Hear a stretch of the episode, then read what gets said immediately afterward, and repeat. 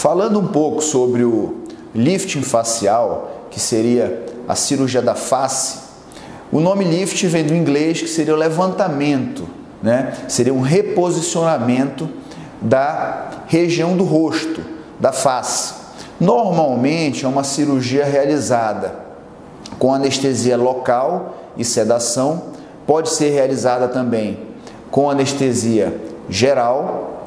Ela é muito procurada no paciente masculino, feminino, normalmente a partir dos 45, 50 anos de idade, que com a, a gravidade, o envelhecimento da pele, nós temos uma queda das estruturas tanto de pele como da estrutura muscular do rosto.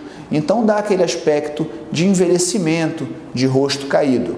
No facelift, na cirurgia da face, nós conseguimos reposicionar a musculatura através de pontos internos que são dados no rosto, assim como também nós retiramos o excesso de pele da região.